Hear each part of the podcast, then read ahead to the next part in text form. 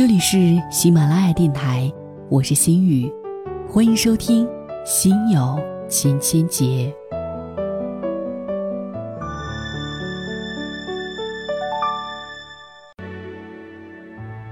今天的节目，让我们以故事开始吧。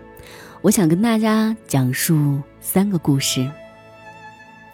第一个故事，某天下午，我约了一位朋友在咖啡厅里头聊天。这位朋友是商界著名的人士，谈吐举止特别的优雅，人又长得特别的帅，甚至呢登上过几次商业杂志的封面。我常打趣他是女人幻想当中的钻石王老五。他也不负众望，身边永远不缺漂亮的女伴，只是到现在还没有安定下来，也算给众多的竞争者留下了希望的空间。我们那天下午聊得特别尽兴，咖啡就续了三杯。期间，一个胖胖的女孩就坐在不远处的角落当中，一直目不转睛地看着他。然后咖啡快喝完的时候，就过来呢，轻声轻语地问他要不要续杯，真的是比服务员还要细心。偶尔我们聊到一些合作项目，他就招手叫女孩过来，他抱着本子迅速地记录着他的需求。喝到第四杯咖啡的时候，那个女孩又走过来，低声地在他耳边说话。我听得隐约大意是劝他不要喝那么多咖啡，以免晚上失眠。他随便的点了点头，又摆了摆手。那女孩就很高兴的样子，就喊着服务员把咖啡换成柠檬水。我看得很有趣，就问他：“这是你助理？”他点点头。然后我仔细的打量那个胖女孩，其实她实在是其貌不扬。我问他跟了你多久，他有点茫然，努力回忆着。四不五年吧，记不太清了。为什么会选择他？我有些好奇。我见过他那么多漂亮的女伴，每一个都相貌不俗，做事儿认真拼命啊，人也挺机灵的，用习惯了离不开。他笑起来。我知道你在怀疑什么，拜托，我只是用他做助理，又不是跟他过日子。想想也是，我抬起头看一看角落里的女孩。他注视他的目光依然特别的专注。然后朋友出去接了一个电话，大约是在说工作上的事情吧。半天了没有回来，我有点无聊，就招手让那个女孩过来。女孩跑过来问我是不是有什么需要。我不习惯被这样恭敬的对待，连忙说不用客气，又示意让她坐下，说只是想跟她聊聊天。她也很高兴。大概哭坐了这么久，她自己也觉得很无聊。只是似乎还有些放心不下，不停的抬头看看门外。我笑着说：“放心，他一时回不来。”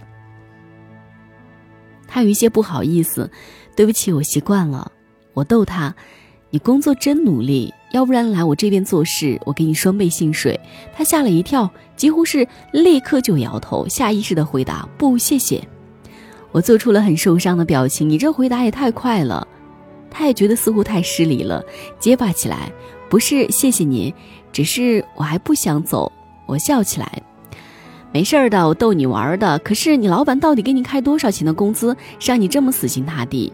他脸红了，笑着摇摇头。我还是没忍住，又借着玩笑提出疑惑：“还是他太有魅力了，你不舍得呢？”他的脸红得更厉害了，却抿着嘴，也没有吭声，也没有否认。我更惊奇了。你喜欢他？问完，连自己都觉得有点唐突，他却很坦然的点了点头。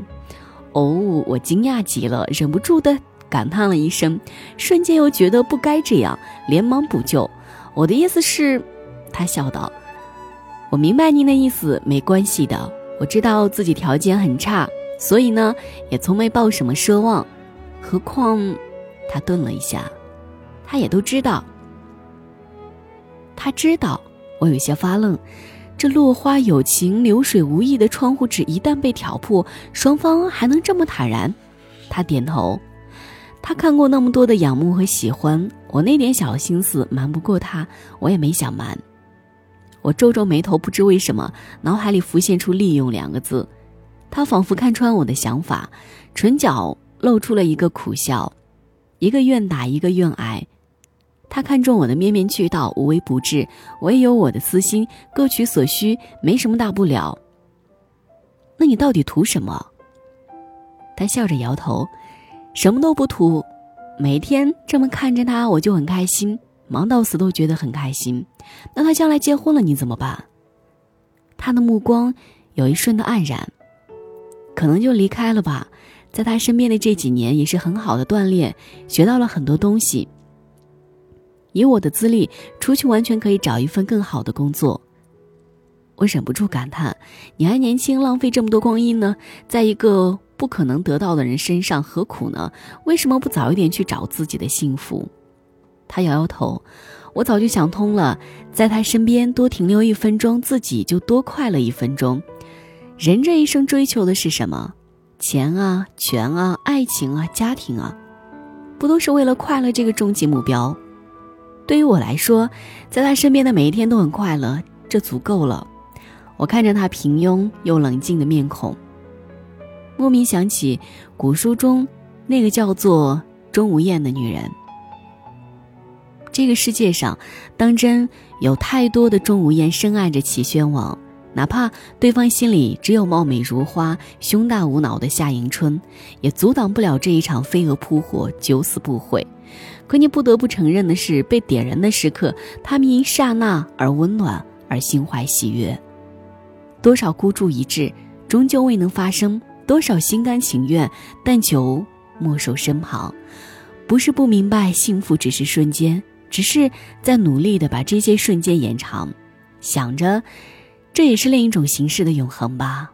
那么接下来呢？我们听到第二个小故事。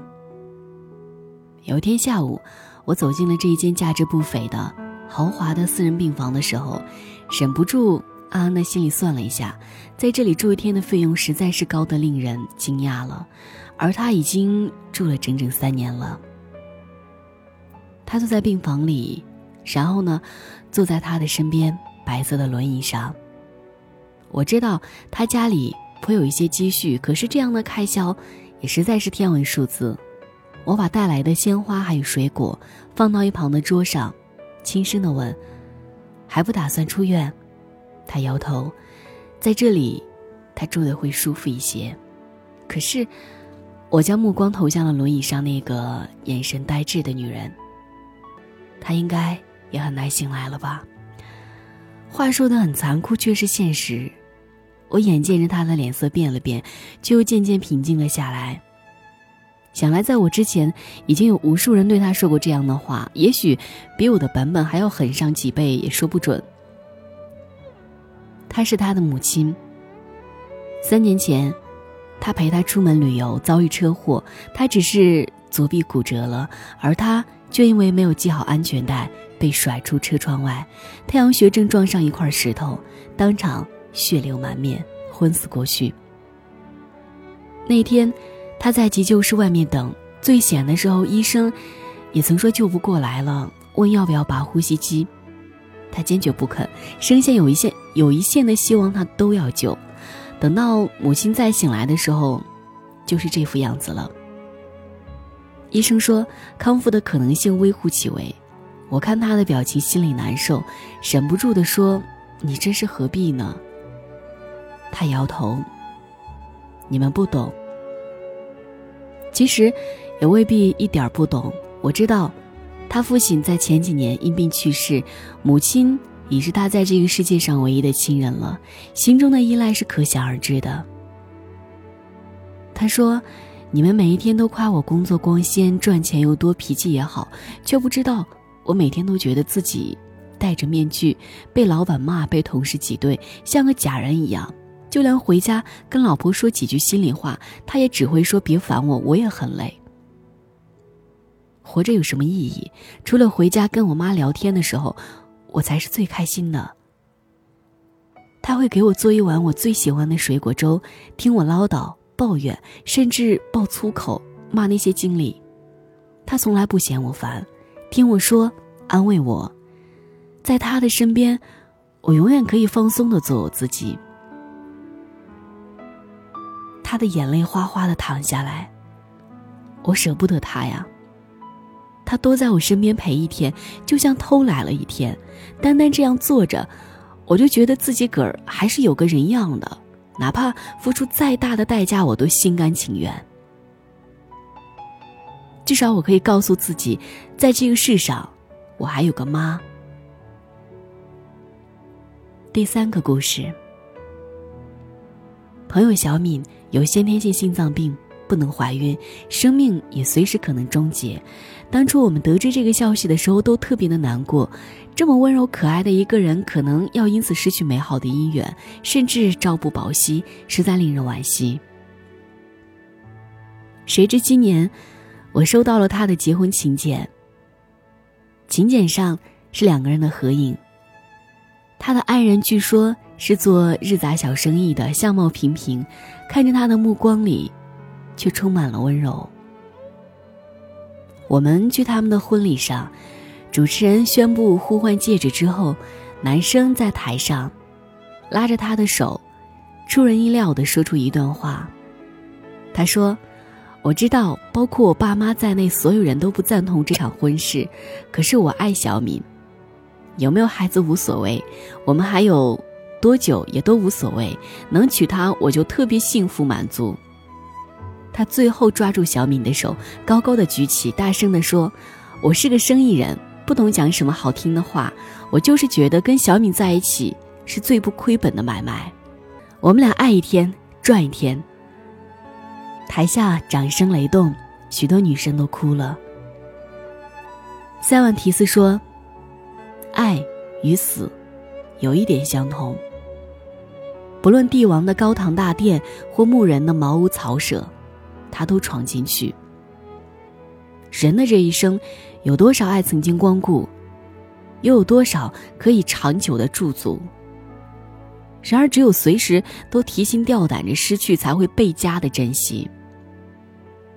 这样的爱既投入又刺激，为了可能到来的分别，就提前的忍痛割让。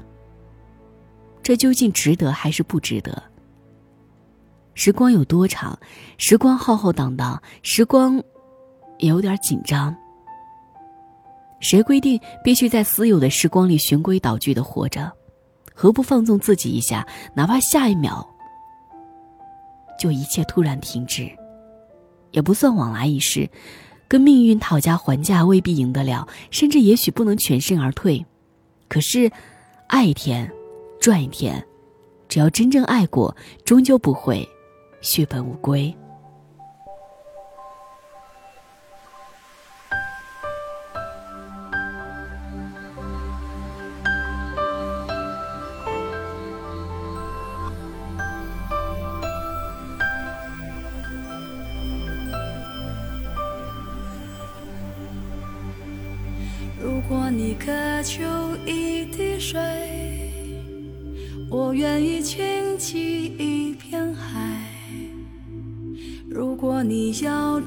一片红叶，我给你整个枫林和云彩。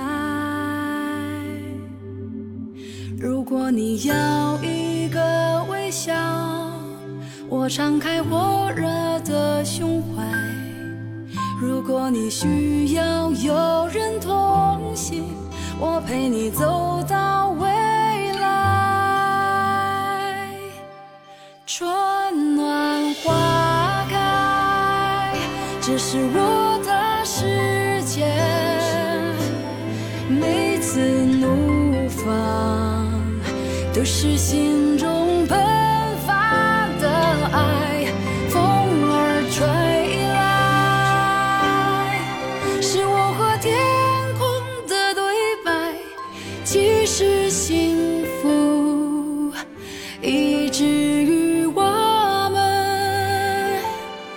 风散。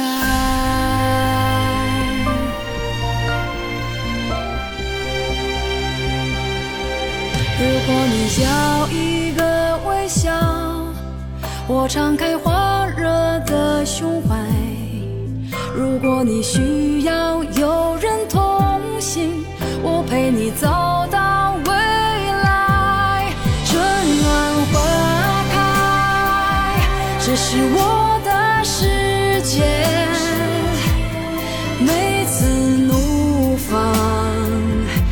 是心中